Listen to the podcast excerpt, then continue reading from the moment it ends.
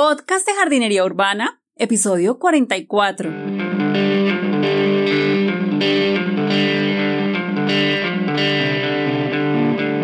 Muy buenos días a todos y bienvenidos al podcast de Jardinería Urbana. Este es un espacio para encontrarnos con la jardinería, la agricultura, los huertos, las plantas, las macetas y demás en la ciudad. Soy Carolina de niaflora.com, n e e a flora.com.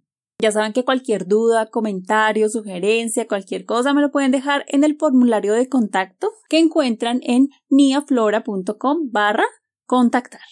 También si quieren recibir información de cada cuánto publico un artículo nuevo, un, eh, un, capítulo del podcast o cualquier otra actualización de lo que esté haciendo en el momento, pueden suscribirse a la lista de correos que encuentran en niaflora.com barra tips niaflora.com barra tips. Ahí está el formulario de contacto, pueden colocar su correo y su nombre y listo, quedan suscritos a la lista de correos. Además, si quieren buscar las notas del programa que están asociadas a cada capítulo del podcast, pueden consultarlas en niaflora.com barra podcast. Ahí están las notas de este programa y de los anteriores programas y el resto de programas que iré publicando. Bueno, ha pasado algún tiempo desde el último capítulo, entonces retomo nuevamente He estado haciendo algunos cursos corporativos, personales, otras entregas y bueno, arreglando un poco la situación de este año que ha sido un poco caótico. Tenía pendiente venir acá y subir un capítulo y grabarlo. Tenía también pensado traerles un nuevo, nuevo ciclo de podcast que es acerca de huerta y otro ciclo que va a ser de suculentas. Entonces, bueno, ese lo estaba terminando de hacer los guiones y todo. Entonces, bueno, no, no alcancé a tenerlo a tiempo, pero pues entonces ese lo tengo después, ese lo voy a publicar después, así que muy pendientes si están interesados en el tema de huertas como tal y en el tema de suculentas, pues estén ahí pendientes porque los iré publicando. La idea es hacer varios, varios capítulos seguidos hablando de esos temas de los cuales me preguntan bastante hasta que termino de, de, prepararlos y demás. Entonces, pues no quería dejarlos sin el capítulo del podcast. Me di cuenta que hace bastante que no publico un nuevo capítulo y tengo bastantes temas que están acumulados ahí en lista de espera. Entonces decidí más bien empezar a, a sacar algunos de esos temas que ya tengo casi que esbozados y los iré publicando hasta que llego a esos capítulos que les digo que son especiales. Entonces, paciencia. Entonces, en el capítulo de hoy voy a hablar acerca de los errores comunes o los problemas más comunes que se presentan con las plantas abre caminos o fitonias. Entonces, este casi que es un capítulo siguiente a otro capítulo que hice hablando acerca de los cuidados de las fitonias o plantas abre caminos. Es un capítulo que les ha gustado bastante, he recibido varios comentarios de que les ha servido mucho para cuidar sus plantas, pero también he recibido algunas preguntas específicas acerca de problemas que se les han presentado teniendo estas bellas plantas en casa. Entonces por eso voy a hablar acá acerca de seis errores comunes o problemas comunes que se presentan con estas bellas plantas y cómo solucionarlos. Entonces, esta planta, como les decía en ese capítulo que les hablé, que se los recomiendo muchísimo, se los voy a dejar ahí conectados en las notas del programa para que vayan y lo ojeen, para que entiendan en general cómo se cuidan esas fitonias, de dónde son. Bueno, ustedes saben que yo con cada planta de la que hablo de los cuidados siempre procuro contarles algo de esa para que las conozcan un poquito mejor y para que pues sepamos realmente que con qué plantas estamos conviviendo. Entonces, en ese capítulo pueden encontrar eso. Entonces, estas plantas son ideales para interiores porque ya les gusta una luz indirecta, entonces eso es buenísimo para tenerlas en la oficina, en la casa, en la sala, bueno, esos lugares en donde no nos da una luz directa, sino indirecta. Entonces por eso son muy buenas para plantas de interior. Además les comentaba que es una planta que tiene mucho agüero, que muchas personas las usan para la, la buena suerte y también las regalan para desearle buena suerte a otras personas.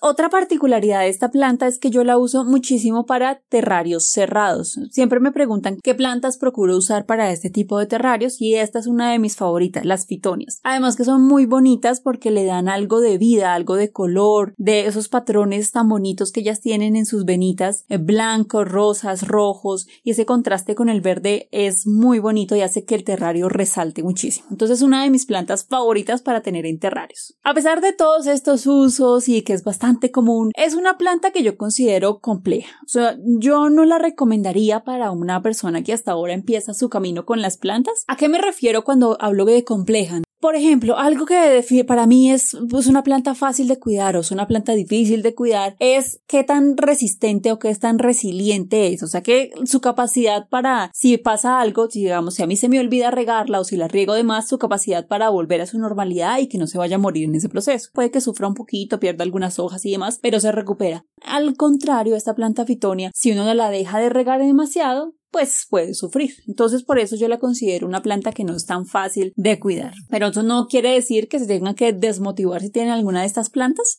Entonces vamos a ver algunos de los problemas más comunes de estas plantas y algunas de las soluciones. Entonces el primero y el más común con el que me llegan las personas es que la fitonia o planta abre caminos se desmaya, o sea, parece totalmente desmayada, desvanecida, mejor dicho, se cae sobre la materia. La causa es que, bueno, ya necesita bastante riego, que el sustrato esté ligeramente húmedo todo el tiempo. Ella tiene una alta composición de agua y si ustedes la tocan las hojitas son muy delgaditas. Entonces estas plantitas cuando tienen esas hojitas tan delgaditas y es como tan llena de agua, ellas requieren agua todo el tiempo. Esto quiere decir que cuando ella se desmaya, ella es incapaz de sostenerse ella misma es porque no tiene la suficiente agua para mantenerse llenita y entonces se desmaya. Entonces lo que está pasando aquí es que se te olvidó regarla y la dejaste secar demasiado. Ese es el problema que estás presenciando ahí. ¿Cuál es la solución? Las fitonias son famosas por desvanecerse o desmayarse, como yo les digo, si las raíces no reciben la cantidad suficiente de agua. Entonces lo obvio es regarla. Si la encuentras en ese estado, regarla lo más pronto posible ella va a alcanzar a recuperarse si no ha pasado tanto tiempo, pero si ya ha pasado bastante tiempo en que ya ha estado en ese estado, vas a empezar a percibir que algunas de las ramitas no se recuperan, sino que se dañan. Y entonces ahí la única alternativa es que quites todas las ramas que se dañan y dejar algunas de las ramitas que lograron salvarse. Esa es la solución más típica. Entonces por eso procura no dejarlas llegar a ese estado porque la deshidratación en ellas puede resultar fatal. Tratar de no dejarlas secar tanto, tanto. La idea con ella es regarlas y dejarla secar levemente, ligeramente entre riegos. Por eso digo que no es una planta tan fácil para principiantes porque pues digamos una suculenta es súper fácil porque a uno le dicen que tiene que dejar secar entre riegos. Entonces uno puede percibir el sustrato y uno dice listo, está seco. Pero cuando uno le dicen es que tienes que dejarla ligeramente húmeda. Esta diferencia entre ligeramente húmeda y húmeda toma un poquito más de experiencia saber cuándo es que uno tiene que dejarla así. Por eso es que es un poquito más compleja y solamente se gana con un poco más de tratar con estas plantas. El segundo problema más común es que me muestran plantas que tienen hojas completamente amarillas. ¿Cuál es la causa más común? Bueno, lo de las hojas amarillas puede ser por varias razones, puede ser por falta de nutrientes, puede ser por otras cosas, pero la causa más común es el exceso de riego. Así como la falta de agua puede causar que se deshidrate y se nos desvanezca y se, se, casi que se sequen algunas de las partecitas, pues también si regamos en exceso, algunas de esas partecitas se pueden dañar. El exceso de riego puede presentarse por varias razones, por ejemplo porque riegas demasiado, tú ya por hábito riegas mucho, mucho, mucho, a pesar de que veas que el sustrato está completamente húmedo, riegas y sigues regando y sigues regando. También puede ser un problema del sustrato, puede ser que tengas un sustrato que es inadecuado y que acumule demasiada humedad, digamos por ejemplo esa tierra que venden toda lodosa, que no permite que las raíces puedan pasar y que puedan airearse. Entonces, ese puede ser un problema también de sustrato. Se suele presentar cuando usamos materas que no tienen huecos de drenaje.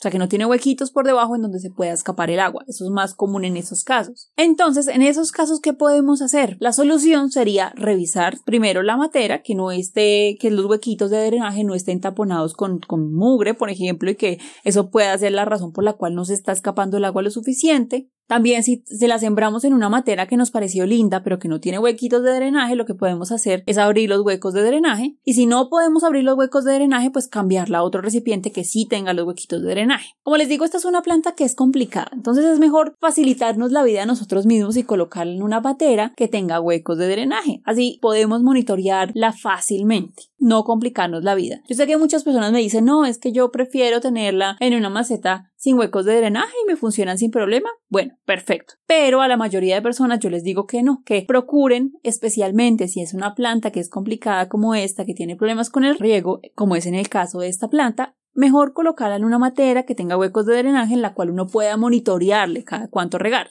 Y el otro, pues puede ser que el sustrato que estés usando no es el adecuado. Entonces puede ser que un sustrato así lodoso que uno lo compra y es como una tierra negra, como arcillosa. Entonces ahí lo que puedes hacer es cambiarla a otro sustrato que drene bien y que airee bien. ¿Qué pasa? Yo en la parte de, cuando les hablé en el capítulo del suelo les contaba que en el suelo normalmente tiene que tener una composición de agua, de partículas minerales, de aire y pues de materia orgánica y el resto. Entonces tiene que haber aire, ¿por qué? Porque las raíces pasan por ahí, tienen que oxigenarse, tienen que respirar. Si es un sustrato que está apelmazado, completamente apelmazado, las raíces no pueden respirar, no pueden airear. Entonces, por eso es que es importante que el sustrato no sea una pelmaza, sino que realmente pueda que las raíces moverse y respirar y oxigenarse. A pesar de que les guste la humedad, no les gusta que esté encharcado el sustrato y que las raíces no alcancen a tomar oxígeno. Entonces, ¿qué hacemos cuando están en esa situación? Lo que podemos hacer es quitarte a todas las hojitas y todos los tallos que estén amarillos, porque esos tallitos no se van a recuperar. Por más que resuelva la situación, no van a cambiar de color. Entonces, lo que puedes hacer es quitar los tallos y las hojas que estén amarillas. Y si hiciste los pasos anteriores, cambiaste el sustrato, estás regando de forma adecuada y demás, ella va a empezar a recuperarse y van a empezar a ver hojitas nuevas que van a empezar a salir ya poco a poco se va recuperando. Pues ya tienes la precaución de dejarla secar un poquito más entre en el próximo riego. Cuando ella esté completamente encharcada, no tiene sentido volver a regar. Bueno, el tercer problema más común es que en el borde de las hojitas aparece como bordes marrones, se empiezan como a secar y como volver como duritas, marrones. La causa más común de que aparezcan esos bordes marrones secos es que las fitonias son de lugares muy húmedos, a ellas les encanta la humedad ambiental alta. Entonces hay una cosa acá importante de hablar y es la diferencia entre el riego, o sea que las raíces tengan agua, y la importancia de la humedad ambiental, es decir, que en el aire haya microgoticas que la planta pues pueda como que absorber a través de sus hojitas. Es diferente al riego a la humedad ambiental. Entonces a las fitonias les gusta la humedad en el ambiente porque ellas vienen de bosques húmedos tropicales en los cuales hay muchísima humedad alrededor.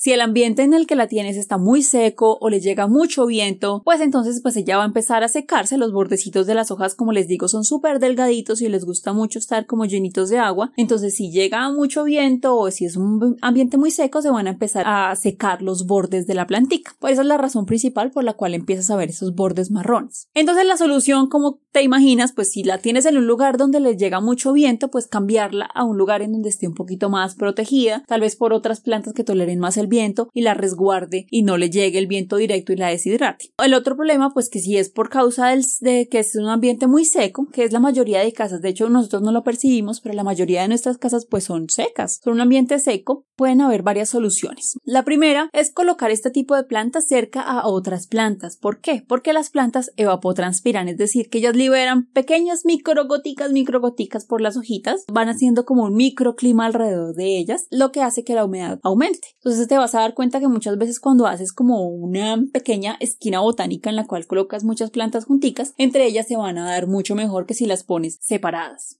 La segunda solución es comprar pues un humidificador. Entonces el humidificador produce unas pequeñas goticas al ambiente y esto es bueno por varias razones. Una porque a las plantas que les gusta la humedad, las plantas húmedas tropicales pues van a estar muy felices y contentas, pero también puede tener beneficios para la piel y para la garganta. De hecho entonces varias personas lo usan es con fines terapéuticos y no para las plantas. Y la tercera solución que a mí es, pues a mí la que me encanta hacer, es hacer terrarios cerrados. Yo les he hablado harto de los terrarios, les hablé acerca de qué son los terrarios, los tipos de terrarios, y les contaba que en esos terrarios, especialmente en los terrarios cerrados, se forma como un microinvernadero adentro de ese recipiente transparente. Adentro de ese microinvernadero se forma como este ecosistema en el cual se reutiliza todo y demás. Y allí lo que pasa es que hay una humedad constante y el sustrato está ligeramente húmedo. Entonces estas son las condiciones ideales para las pitonias que les decía que les encantaba a ellas que el sustrato estuviera ligeramente húmedo y que haya humedad en el ambiente. Entonces aquí, casi que sin esfuerzo, pero realmente casi no, sin esfuerzo, tenemos a estas plantas felices y contentas porque hay humedad todo el tiempo y el sustrato está ligeramente húmedo y nosotros no tenemos ni siquiera que regar, solamente verlas crecer hermosas y bellas. Yo hago muchos terrarios y lo que suelo hacer es cortar ramitas de fitonias que ya están como muy viejitas y empiezan como a, dañar la forma. Entonces yo le corto las ramitas y las coloco en mis terrarios que estoy creando, solamente cortecitos como esquejes de, plantica. Las coloco ahí y ya en dos semanas uno empieza a ver crecimiento nuevo, así que es pues, una muy buena alternativa. Y pues ahí las puedes mezclar con otras plantas que les guste la humedad, como los helechos, las calateas y otras plantas que les guste estar así en esas condiciones. De hecho, muchas de esas plantas que uno sufre bastante en la casa por tenerlas bien, adentro de un terrario se crecen sin problema y de hecho casi que crecen demasiado y uno tiene que estarlas podando todo el tiempo. El problema número cuatro que me dicen es que he empezado a ver como unas mosquitas negras que empiezan a saltar y a moverse por todos lados súper fastidiosas y saltan y uno mueve la materita y empiezan a saltar y a como a correr. Yo no entiendo qué es eso, se están comiendo mis matas. Eso es lo que normalmente me dice. Entonces, la causa más común de esas mosquitas son unas mosquitas que tú las ves que caminan sobre el sustrato, a veces saltan, saltan, saltan como si fueran pulguitas, saltan, saltan por todo lado, a veces te vuelan alrededor de la cabeza y vuelven al mismo punto. Ellas son las moscas del mantillo. Entonces las moscas de mantillo son estos insectos que se alimentan de materia orgánica en descomposición, o sea, ramitas, hojas, hongos, bueno, cualquier materia orgánica que esté descomponiéndose, ellas se alimentan de eso. Y entonces ellas aparecen en lugares en donde hay mucha humedad y donde hay algo que se está descomponiendo, alguna materia orgánica que se está descomponiendo.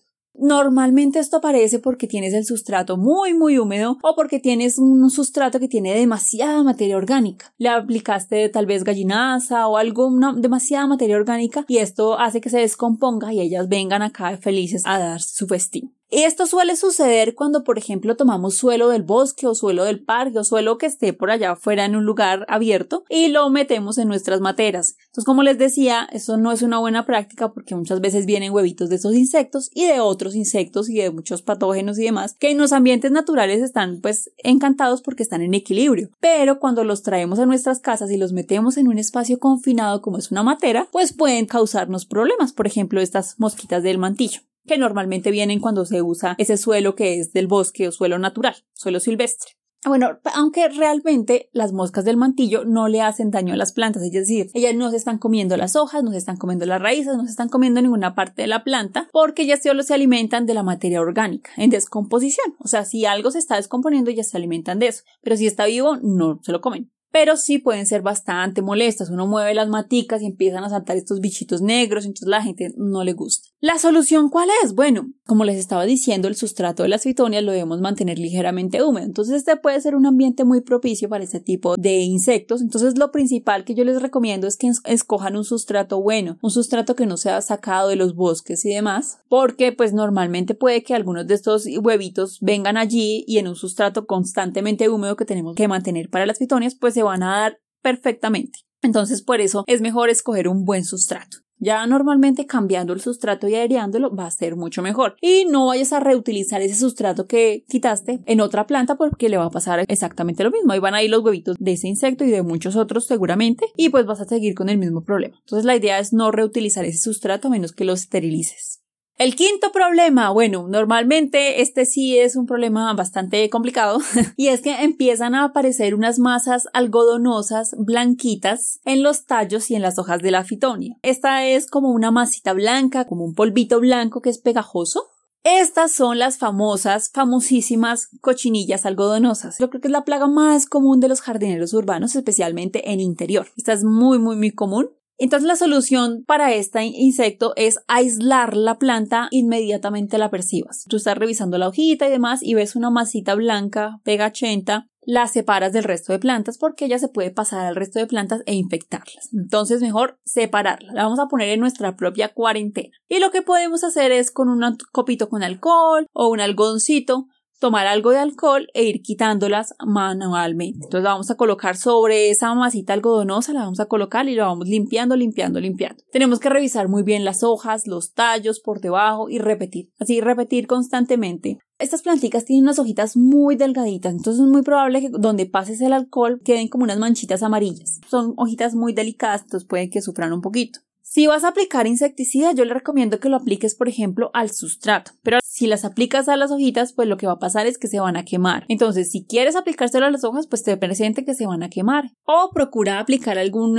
preparado que sea casero y que no sea tan fuerte para que las hojitas pues no se vayan a dañar. Procura no aplicar pesticidas, no apliques aceites o jabones porque van a dañar las hojitas tan delicadas que tiene esta planta. El sexto problema es que tú ves la plantica va creciendo, pero las hojas nuevas que van creciendo crecen como arrugadas, como deformes. Entonces, cuando ves esas hojitas así arrugadas y deformes, trata de buscar unos insectos pequeñitos, normalmente de color verde, pero también pueden ser de color naranja, amarillos, negros, bueno, de otros colores, pero normalmente son verdes. Y si los encuentras, pues estás frente a los áfidos o pulgones. También es otra plaguita que se puede presentar en las plantas como las fitonias. Entonces, lo ideal aquí es que vas a quitar las punticas de los tallos en donde los encuentres. Normalmente ya se acumulan en donde hay crecimiento nuevo, o sea, donde hay hojitas nuevas. Por eso es que las nuevas hojitas crecen como todas deformes y raras. Entonces, donde hay crecimiento nuevo, tú cortas esas hojitas y ya las ves infestadas con estos insectos, las vas quitando, las vas quitando y vas rociando con agua, con chorritos de agua vas quitándolos. Ellas no son tan difíciles de quitar como las cochinillas, porque es que las cochinillas se pegan completamente, son como una cosa pegajosa, por eso es necesario con un copito irlas frotando y quitando. En cambio, ellas, pues no, ellas casi que uno les pone un chorrito de agua y pum, se caen. Entonces uno las va removiendo con un trapito y las va quitando, las va quitando y va limpiando por encima, por debajo, ellas se esconden bastante por los tallitos donde está la unión entre la hoja y el tallo. Por ahí vamos limpiando, vamos limpiando y vamos quitando y así por varios días. Eso no lo tenemos que hacer una sola vez, sino varias veces. Y lo mismo, pues trata de no usar pesticidas, aceites, jabones y cosas así muy fuertes que podemos usar fácilmente con otras plantas, ¿no? En este caso no, porque son hojitas muy delicadas y entonces pues las vamos a quemar. Entonces en este caso trata de hacerlo este retirado manual. Yo sé que es cansón, pero la idea es que lo vamos limpiando, vamos limpiando hasta que ya mermamos la población. Esto es de mucha constancia, ¿por qué? Porque cuando vemos las cochinillas o cuando vemos los pulgones, pues los estamos viendo ya en fase adulta. ¿Eso qué quiere decir? Que hay otras fases que no hemos visto, por ejemplo, los huevitos. Los huevitos pueden estar escondidos en el sustrato o debajo de las hojas y demás. Y entonces, pues así quitemos los adultos, muy probablemente van a venir otra nueva tanda de adultos que crecieron de sus huevitos que no logramos ver. Por eso es muy importante la constancia cuando estamos haciendo el control de este tipo de plagas. Y si quieres aplicar algún preparado casero o algo así, pues puedes hacerlo algo muy suavecito y con eso pues puedes controlar. Si quieres usar algún tipo de insecticida, yo procuro usarlo sobre todo en el sustrato. Pueden haber huevitos y demás que a veces no vemos, entonces podemos aplicarle un poquito al sustrato, pero no a las hojitas porque se te van a quemar. Ya vemos los seis problemas más comunes por los que recibo más consultas. Entonces, pues espero que les haya ayudado mucho este capítulo. Seguiré haciendo otros capítulos acerca de otras que son las que más me preguntan. Entonces, esta es una de ellas, las fitonias, y ya seguiré con otras que también son bastante temperamentales y que pueden presentarse algunos problemitas. Entonces, seguiré haciendo este tipo de series. Entonces, si tienen alguna pregunta sobre sus plantas, pues ya saben que pueden contactarme a niaflora.com barra contactar y me cuentan y pues bueno, ahí vamos mirando cuál es la que recibe más votos y sigo haciendo este tipo de capítulos que les puede servir mucho. Si les gustó este capítulo o el resto de capítulos del podcast, pues no olviden dejar una valoración positiva en iTunes, en iBox, en Spotify o en cualquier reproductor de podcast del cual me estén escuchando. Esto me ayuda muchísimo a que más personas me conozcan, a pues a seguir motivada a traer más capítulos que ya prometo que seguiré un poquito más constante. No siendo más me despido y sigamos cultivando juntos en la ciudad. Adiós.